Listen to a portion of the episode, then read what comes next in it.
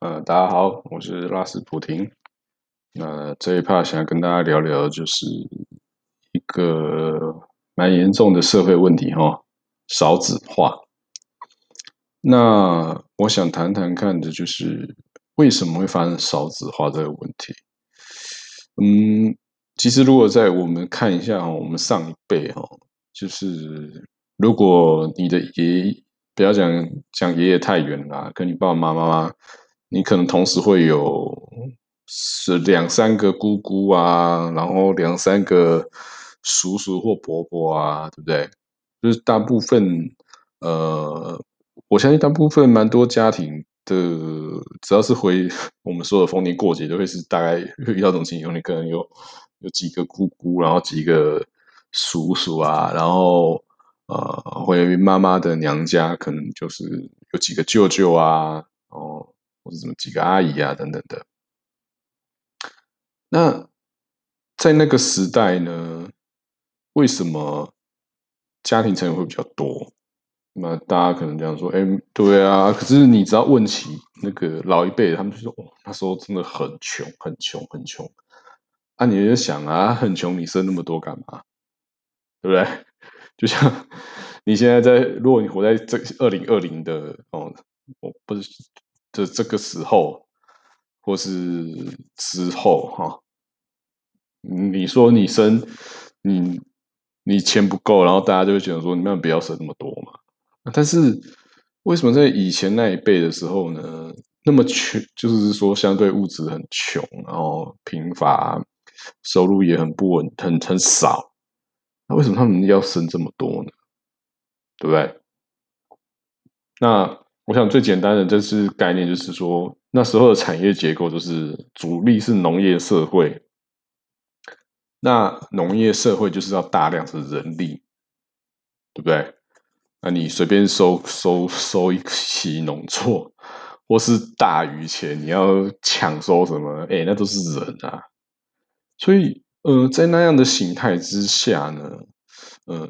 你你不多生一点，你你就算有，你就算很有好几甲的地哦，你也是你也是顾不来啦。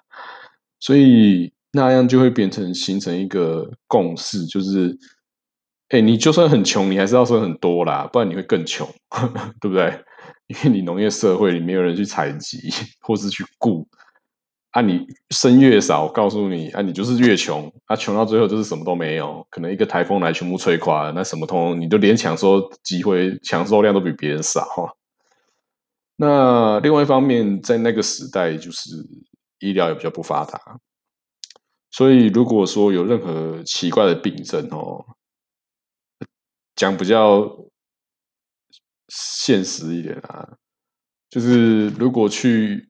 呃，如果是求神拜佛没有用，或是去呃天主教或基督教医院没办法医，那大概都是放弃了哦，就是放弃了。因为呃农农家子弟哦，或是那种务农家庭，也不可能有身上有多少钱啊，也没办法可以医啊。那你如何维持呃人口数？那最最直接的方法，你就是真的要多生一点。就是拼命生就对了啦，就是我们所说的，就是你用数量去抵抗呃所有不确定的因素嘛，对不对？啊，讲白了，如果就像像现在大家都生一两个，然后对？那屋你农家你在过去那个农业社会，第一来你只如果你只生，你就像讲的，你只只生一两个，你抢收要耕种，甚至丰收你要收。周五你根本就没人。另外一个就是，万一不小心运气不好，呃，生病了，呃，也没有钱可以养哦，可以医啊。那时候医疗技术也不好，所以呃呃，人生毕业几率非常高哦。这也是为什么大部分的人就 还有蛮多的舅舅啊，蛮多的什么姑姑、叔叔、伯伯的。但是如果呢，到了现在二零二零现在。这个时代了哦，那也许，也许在有些听众可能是在二零二零听到，那就当做一个社会记录的概念了。你可以发现很多人呢，他只生一个，对不对？那只剩一个呢？有几个？我们从几个原因来来来分来看哈。第一个是，你有钱，你是有钱人，那有钱人他可能觉得生一个就累了，那他可能觉得自己 自己干嘛？我在生生一个连队，生六七个，他钱不是问题嘛？但是他是人生不想这么累？对不对？那他退休呢？他也不觉得他需要靠小孩去顾他嘛？他搞不好已经就是一整排房子在收租，对不对？那他他他自己算一算，然后他自己每金买多少，他自己知道说哦，退就可能老了需要一个外劳，他是他是真的可以，他请得起嘛？所以他不需要养儿防老这件事情，那他就是生生个一两个哦。可能交差应付了事就好了啦，因为如果长辈的压力下来，那再来讲不是比较多大多数的，就是呃，你是一般的，不论是会计师、工程师、业务专员或什么的，那你就是一个很平凡的人嘛，那你就是呃，可能月入呃六七万啊，然后。两两两两两夫妻加起来的钱，然后再扣掉那个房贷，扣掉那个车贷，那你你自己盘算算起来的，你的育儿费哈，因为因为就是这数量就是就是固定死的嘛，对。然后小小孩子念书要多少，哎，也是可以算得出来。你就是大概算一下，然后他们就觉得说，再多生也养不起，好，那。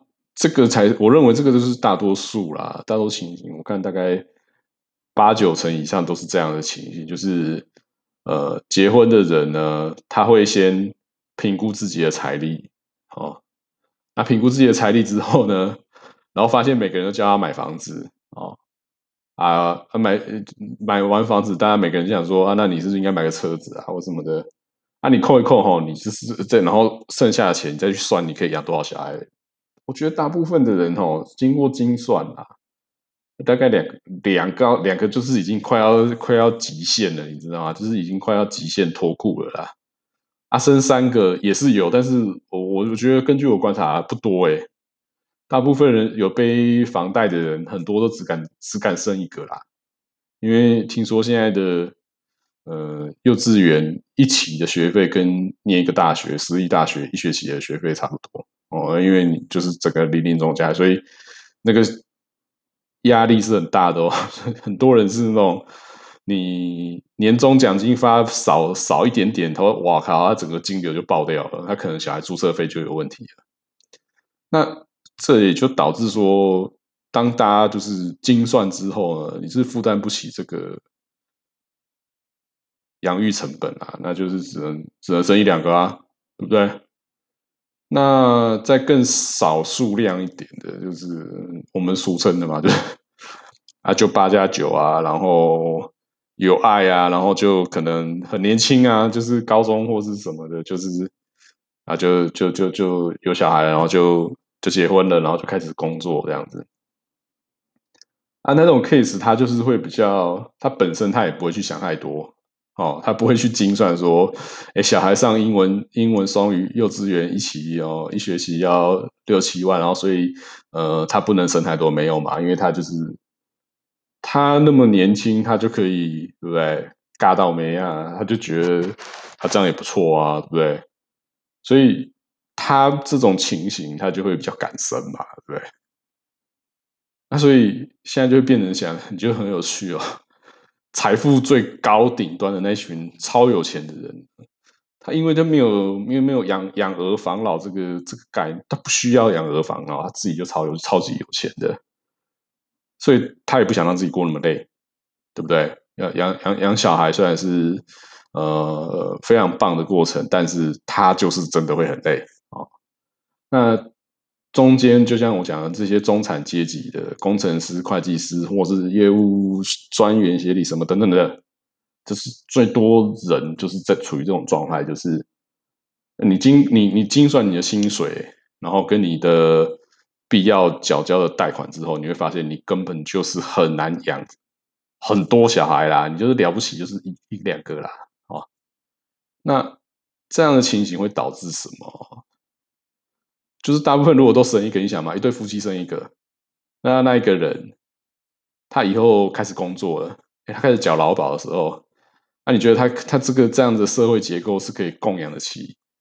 哦，两个了，就是假使他自己啊，这个小孩生他生了一个小女孩，然后这小女孩长大了，开始工作了，开始缴健劳健保了，那他爸爸妈妈当然就是开始要步入退休。那你觉得啊，这个年轻年轻人缴交的呃保险金可以 cover 掉他的父母吗？一个可以打两个吗？我告诉你啦，很难啦。那这就是我觉得。少子化杀伤力最大的地方，就是基本上它会摧毁掉所有的社会保险机制，对不对？你光是第一个想嘛，你的劳保就会很很很危险嘛。你劳动人口，像我们现在看一些大学，不是说什么有灭校吗？或是灭灭科系嘛？因为你就是根本就招不到学生，或者学生招的少到很可怜哦。那你就是一定要开始整病嘛。那这个警示就是说。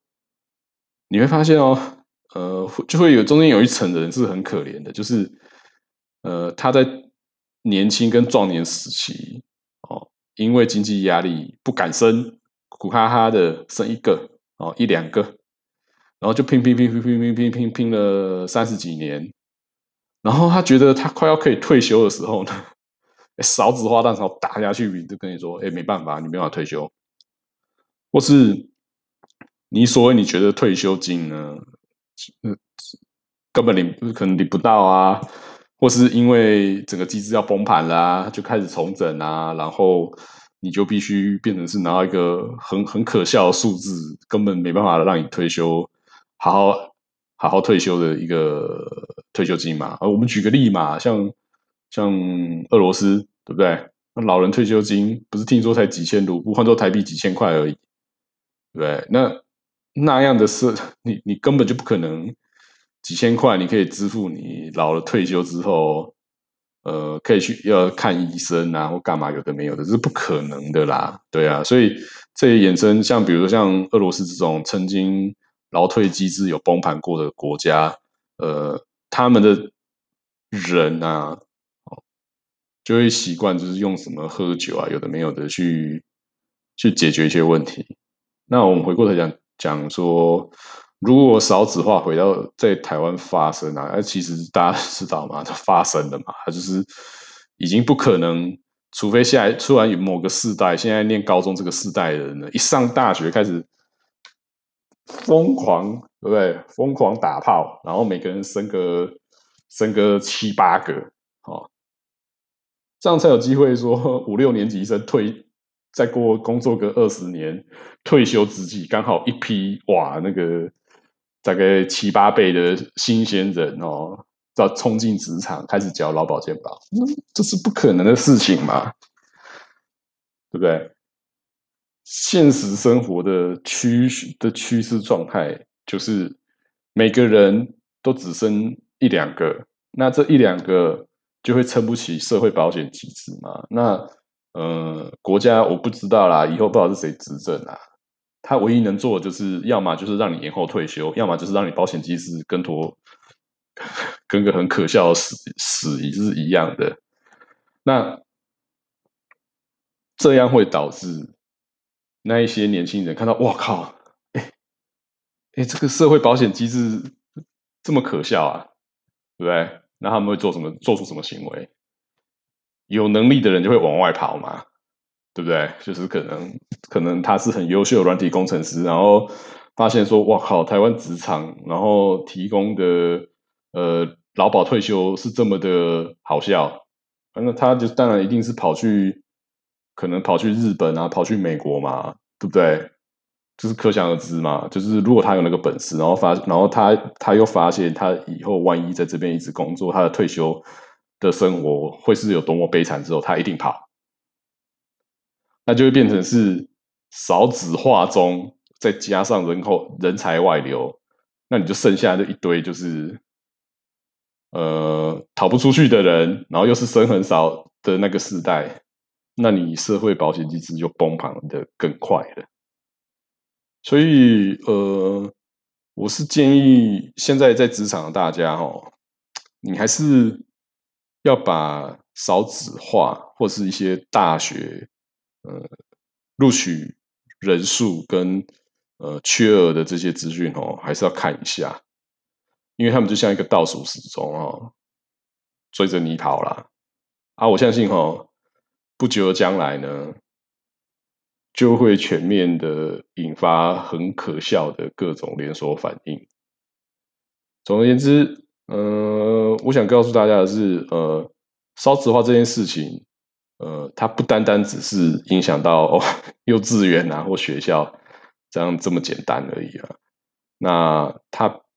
往前推，它影响着台湾人不敢生的因素呢？你要想，如果持续加重的时候，那会发生什么事情？哦，所以那我还是建议啦哦，在现在很明显有少子化状态下，那我还是鼓励大家，尽量找个海外的地方发展哦。当然，你可能说，哦，台湾有一些什么不错的社会保险机制啊？那大家有没有想过？少子化冲击的那一真的重击到任何补贴都撑不住的时候，你觉得台湾人会发生什么事情？好，那这一趴分享到这里，拜拜。